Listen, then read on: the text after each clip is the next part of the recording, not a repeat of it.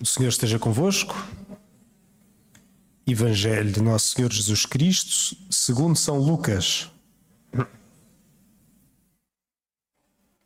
Naquele tempo, Jesus estava a expulsar um demónio que era mudo.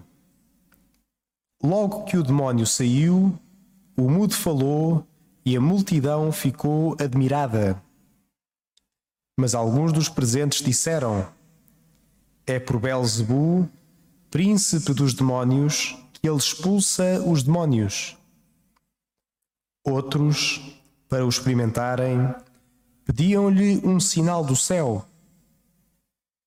Mas Jesus, que conhecia os seus pensamentos, disse: Todo o reino dividido contra si mesmo acaba em ruínas e cairá casa sobre casa.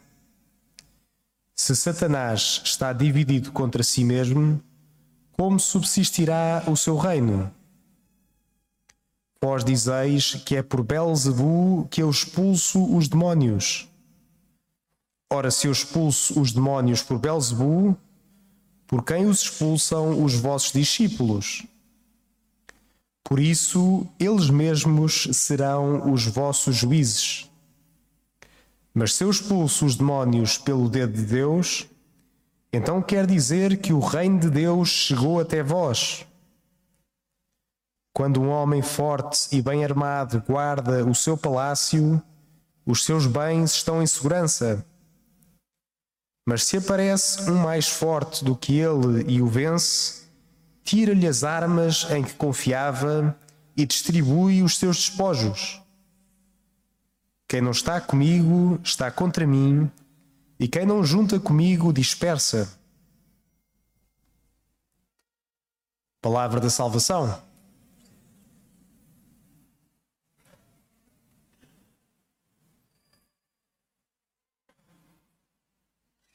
Este Evangelho de hoje põe-nos, ou apresenta-nos, digamos assim, a nossa vida cristã como uma guerra espiritual, que é assim uma imagem forte sobretudo nos dias de hoje, em que vemos uma guerra acontecer aqui perto e recebemos também refugiados e vemos também as consequências da guerra, assim propriamente na carne nossa, não de outros.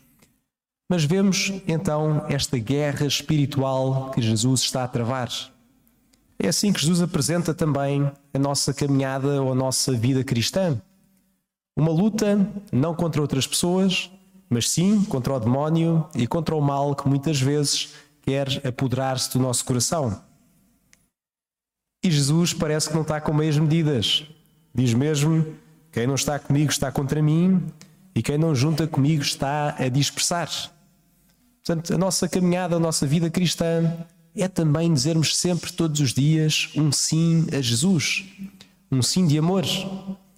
Ao mesmo tempo que dizemos um não a tudo aquilo que vem do reino do príncipe deste mundo é como Jesus também chama tantas vezes ao demónio. É dizermos um não a tudo o que é inveja, tudo o que é ódio, tudo o que é indiferença que pode vir ao nosso coração. E dizer um sim, então, a Cristo, ao Reino de Deus, que quer de facto vencer. E como é que ele vence?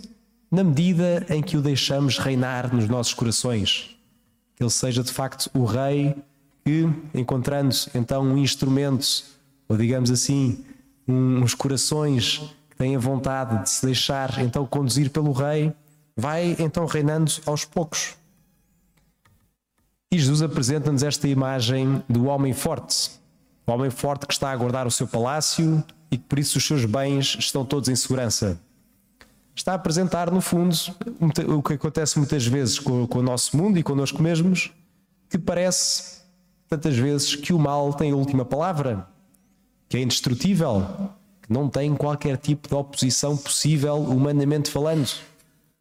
Mas Jesus está-se a apresentar como aquele homem mais forte, que até o demónio, até o príncipe deste mundo, até o mal que vemos tantas vezes à nossa volta e parece ser completamente invencível, até esse mal Jesus é capaz de derrubar. É com esta pequena imagem que tantas vezes usamos também para as crianças, ou que as crianças usam entre si, o meu irmão é muito mais forte, não é muito maior. Não, Jesus diz: de facto, eu sou muito maior do que qualquer príncipe deste mundo, de qualquer grande senhor. E para isso, então, deixar Jesus entrar nas nossas vidas, É uma guerra que lutamos assim, abrindo o coração, deixando que Jesus reine em nós, para que reinando em nós, então vá conquistando e vá fazendo chegar o reino de Deus às nossas vidas. E hoje fala-nos então Jesus deste demónio que expulsou, que era um demónio mudo. Mudo, portanto, que não falava, pelo que também hoje é de nos apresentar uma arma importante que nós temos nesta batalha para que o reino de Deus reine em nossos corações. Essa arma é a arma da sinceridade. O demónio mudo não fala, portanto, não se exprime, não se partilha, não deixa a pessoa abrir-se, nem o próprio Jesus, que estava a falar com ele, nem aos outros, e que tantas vezes este homem forte, este príncipe deste mundo, coloca-nos este demónio mudo nas nossas vidas. O que é faz-nos fecharmos em nós mesmos? Faz com que não queiramos apresentar-nos como somos e, no fundo, ficamos fechados no nosso mundo e assim vence ele esta batalha.